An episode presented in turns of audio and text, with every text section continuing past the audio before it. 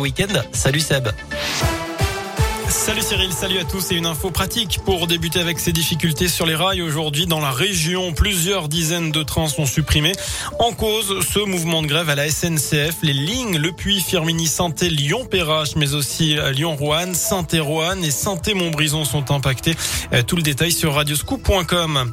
À la une, ce week-end agité au commissariat de Firmini, deux voitures de police ont été incendiées devant l'établissement dans la nuit de samedi et hier. Une attaque au cocktail Molotov. Le procureur de la République de A ouvert une enquête.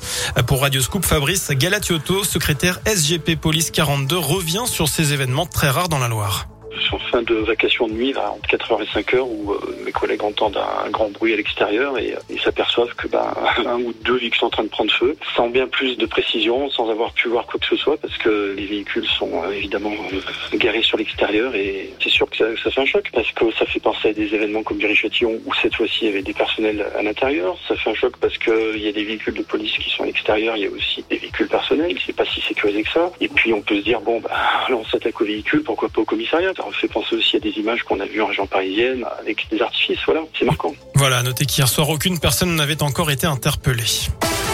Dans l'actu aussi, protocole renforcé depuis aujourd'hui à la cantine avec une limitation encore plus prononcée désormais du brassage le midi à l'école.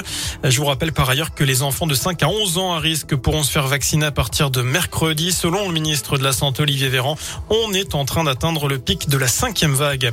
Un coup de pouce à quelques jours de Noël, le chèque énergie et l'indemnité inflation sont versés à partir d'aujourd'hui.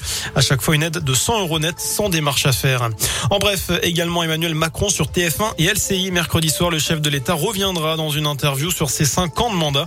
Emmanuel Macron, qui n'a toujours pas officialisé sa candidature à la présidentielle, répondra aux questions que se posent les Français. Il s'exprimera sur euh, la manière dont il a vécu son quinquennat et sa vision de l'avenir. C'est ce qu'annonce le groupe TF1 dans un communiqué.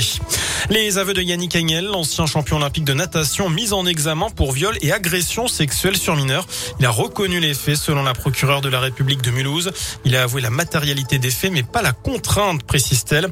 Notez que la victime présumée, c'est la fille de son ancien entraîneur âgé alors de 13 ans. Lui en avait 24. On passe au sport et à la Ligue des champions de foot. Paris sera opposé au Real Madrid et Lille à Chelsea en huitième de finale de la compétition.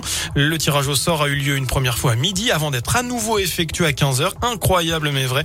L'UEFA évoque un problème technique qui a nécessité l'annulation du premier tirage. On vous explique tout sur radioscoop.com. Et puis enfin, c'est l'heure de passer à table. Hein. Vous le savez, aujourd'hui, la journée mondiale de la raclette. En ce 13 décembre, on vous présente l'initiative de trois ingénieurs de la région. Un simulateur pour enfin connaître les bonnes proportions pour préparer votre raclette. Son nom Raclette World. C'est d'ailleurs la question du jour sur radioscoop.com. Est-ce le meilleur plat de l'hiver?